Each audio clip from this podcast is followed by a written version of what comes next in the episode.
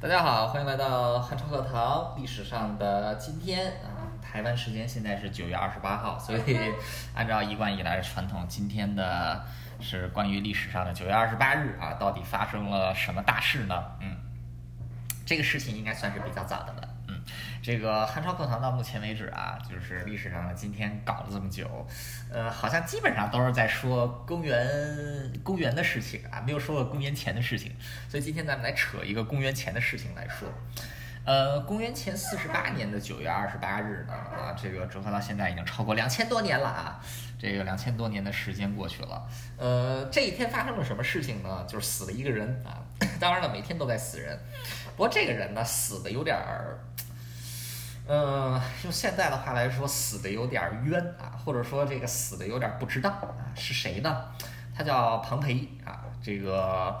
呃，罗马的第一个三巨头之一啊，这个庞培，呃，庞培当时是罗马的一个重要的执政官啊，这个三巨头和凯撒和这个克拉苏三个人掌控了罗马的政治大权啊，就是实质上是这个三个罗马的寡头，呃，结果后来这个铁三角呢就是分裂了，因为这铁三角当时在一起呢，主要也是互相寻求政治同盟啊，这个三个人当时特别有一个特别有趣的组合是什么呢？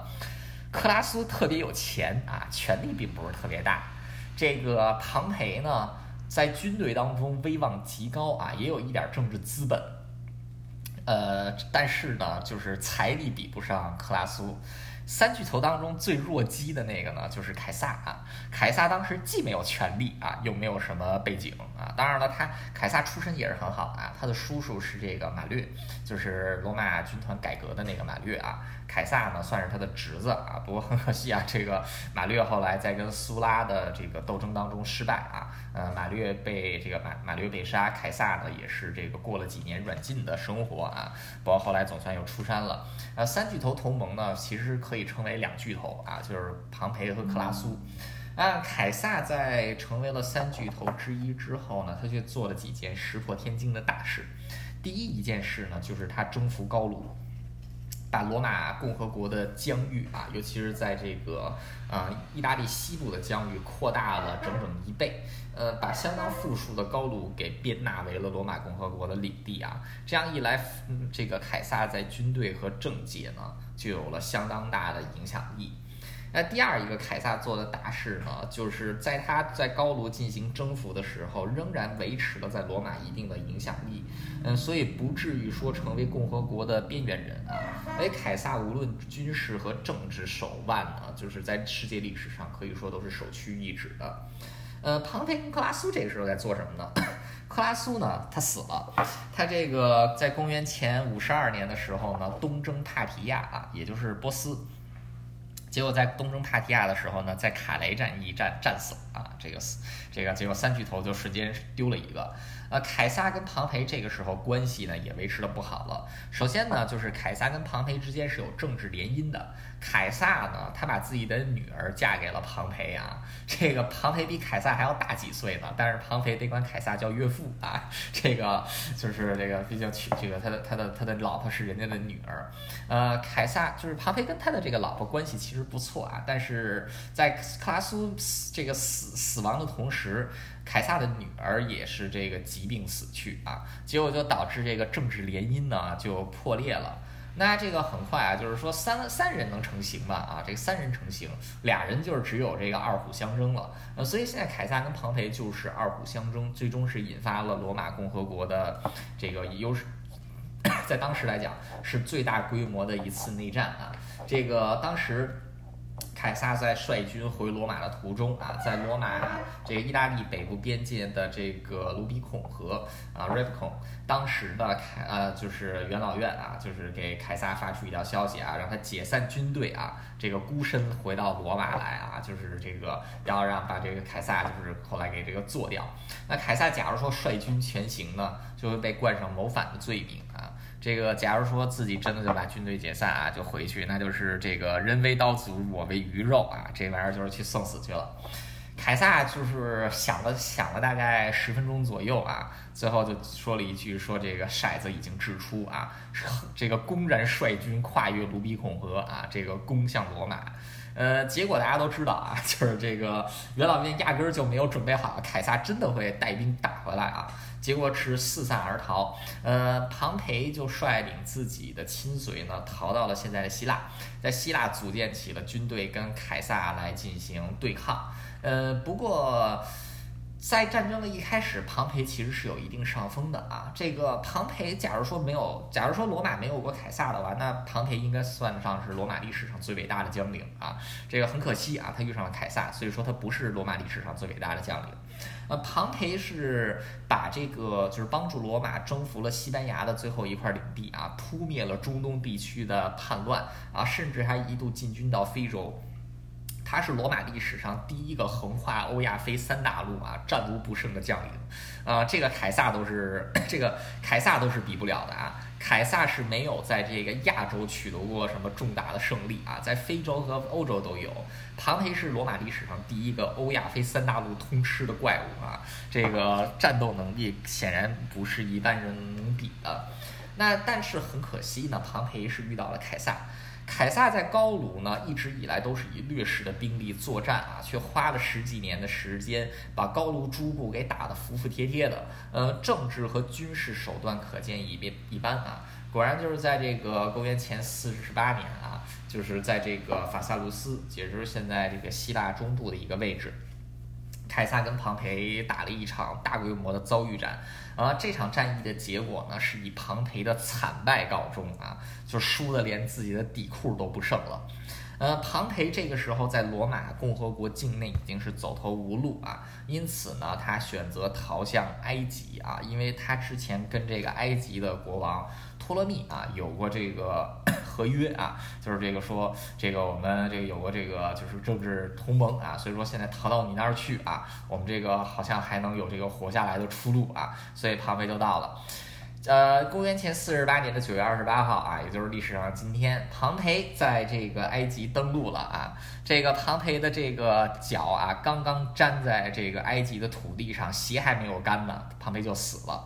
他被托勒密派来的人，这个派来的使者呢，当场就给处决了啊，然后把头砍了下来，放进了一个葡萄酒罐子里面，送到了凯撒面前啊。为什么托勒密十三世要除掉庞培呢？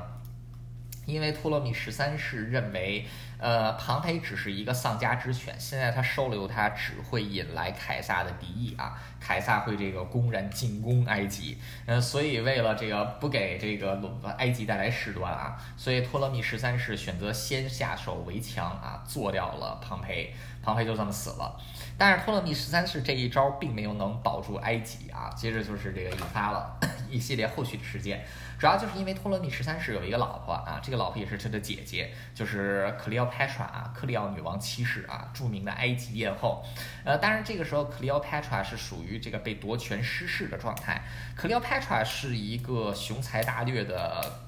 统治者啊，他是一个非常优秀的统治者，也是一位非常有野心的统治者。他不甘来当一个阶下囚，所以当凯撒来到埃及的时候呢，克里奥佩特拉啊向凯撒伸出了橄榄枝啊，凯撒就和女王达成了政治上的同盟啊，这个一起来对抗托勒密十三世。托勒密十三世的军队被凯撒带来的远征军所击败啊，然后托勒密十三世在历史上就消失无踪了。克利奥佩特拉成为了埃及的女王，同时呢，埃及也变成了罗马亲密的盟友啊，呃，甚至凯撒还和这个克里奥佩特拉结了婚啊，这个克里奥佩特拉还给他生了一个孩子啊，这个凯这个 Caesarion，这个凯撒里昂，后来凯撒里昂也在历史上也是这个不知所踪了啊，这个是十多年以后的事情了，啊，在搞定了这一切之后呢，凯撒就陆续啊压制住非洲啊，又巡视了亚洲之后。回到了罗马，那在回到罗马之后，凯撒就被授予了终身独裁官的职衔。那么在公元前四十三年年底呢，克里奥佩特拉也带着这个刚刚出生没多久的这个 Caesar Caesarion 啊，凯撒里昂来到了罗马来觐见凯撒。呃，不过凯撒的命运也没有活得太长久啊。公元前四十四年的三月十五日，凯撒在养老院啊被一群这个共和派的元老给刺杀了。那罗马之后又一次陷入了内战啊，形成了后三巨头。后三巨头分别是凯撒的骑兵队队长啊，这个雷必达，还有凯撒的亲密战友和助手马克安东尼，以及凯撒的法定的继承人啊，就是他是凯撒的这个算是 这个啊他的侄孙啊，就是孙子辈儿的。但是凯撒收乌大维为自己的养子啊，他是凯撒。这个就是法定的继承人，那所以说是凯撒势力的三个派系啊，就是在压制住了共和派之后呢，达成了第三次这个就是第二次的三巨头同盟啊。那在第二次三巨头同盟呢，其实这个乌大维啊，乌大维是。这个罗马共和国时期啊，就是历代统治者当中战斗力最为低下的一只弱鸡啊。这个屋大维虽然最后掌握了罗马帝国，但是屋大维人生当中基本上没有打过胜仗啊。就是只要有他，只要有他出现在战场上，只要他是主帅啊，此战必败。就是他是一个这个不能战胜的男人啊，就是因为他从来没有打赢过任何一场仗。但是屋大维有一个不可。其他的人，包括凯撒都不可比拟的优点，就是屋大维非常会笼络人心啊，而而且用人为才，呃，他能把这些最顶尖的人才给这个收服到自己的帐下啊，并且让他们发挥自己的才干。乌大维虽然不不会打仗啊，但是乌大维手下能征善战的将领个个都这个就是这个这个多如牛毛啊。当中最为佼佼者就是乌大维的这个好朋友啊，这个 Agrippa。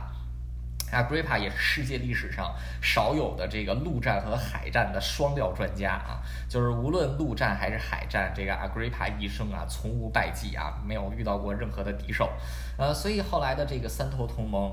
先是这个乌大维啊。通过一系列的外交手段啊，还有就是通过镇压西西里的海盗，呃，把这个雷比达给这个吞并了。这个原三巨头又再一次垮掉啊，三巨头又变成这个三三人成型，再一次变成了二虎相争啊。那最终是在这个公元前三十二年啊，在这个亚克辛海角，呃，乌大维这个就是啊，其实不是乌大维当时只是一个观战者啊，这个真正指挥的是 Agrippa。在亚克辛海角呢，这个乌大维的罗马军队战胜了安东尼和克里奥佩特拉的埃及罗马联军啊。那最终乌大维这个最终乌大维呢是成功的把这个安东尼和克里奥佩特拉逼回了埃及啊。乌大维这个最后。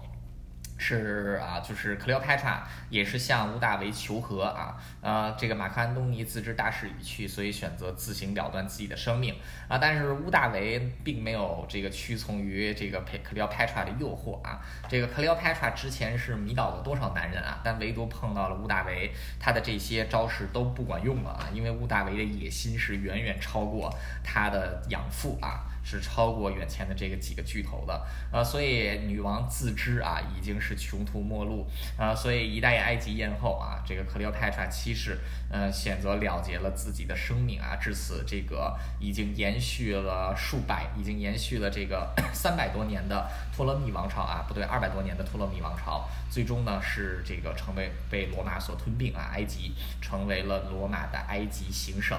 哎，其实埃及的一切的这个跟罗马的种种错综复杂，这一切政治的起源、斗争的起源呢，其实都要源自于公元前四十八年九月二十八日这一天啊，庞培上了岸就死了。这个假如说当时托勒密十三世啊，真的是收纳这个收容了庞培，或许罗马的历史还会走向另外一个方面啊。但是很可惜，他选择杀掉了庞培，但是最终也没能抵挡住凯撒啊这个所带来的一场影响整个世界的大变革，嗯。所以说，有的时候死一个人对世界历史的影响还是挺大的啊。庞培的脑袋呢，被装进了一个葡萄酒坛子里，送到了凯撒面前。啊，凯撒是非常愤怒的啊，就是凯撒虽然跟庞培有这个不共戴天的敌对。但是凯撒并不想杀掉庞培，尤其是不想庞培死在埃及人的手里，而且是死的这么的冤啊，死的这么的这个就是掉分量啊，这个 实在是不符合他的身份。呃，所以凯撒就是他之所以会吞并埃埃及啊，一出于一部分也是对于庞培之死的愤怒啊。呃，后来他也是给庞培进行了厚葬啊，这个举行了盛大的葬礼。嗯，这个庞培虽然说他在政治斗争当中失败啊，但是他的威名啊，以及他这这个百战百胜将军的称号，也是最终由这个凯撒的后人写进了罗马的历史里边，一直都流传下来。啊，同时这个乌大维跟这个就是凯撒一样啊，虽然说他们也是对这个自己的政敌啊有很多诋毁的地方，但还是把他们的主要事迹呢视为罗马正史的一部分啊写了下来。啊，这个在这个 这个在诸多的独裁统治者当中啊，这个独独独裁者和统治者当中啊，凯撒跟乌大维的这个做法其实是非常值得尊敬的。好啦，这个就是本期历史上今天的全部内容，感谢大家的收听，我们下期再见。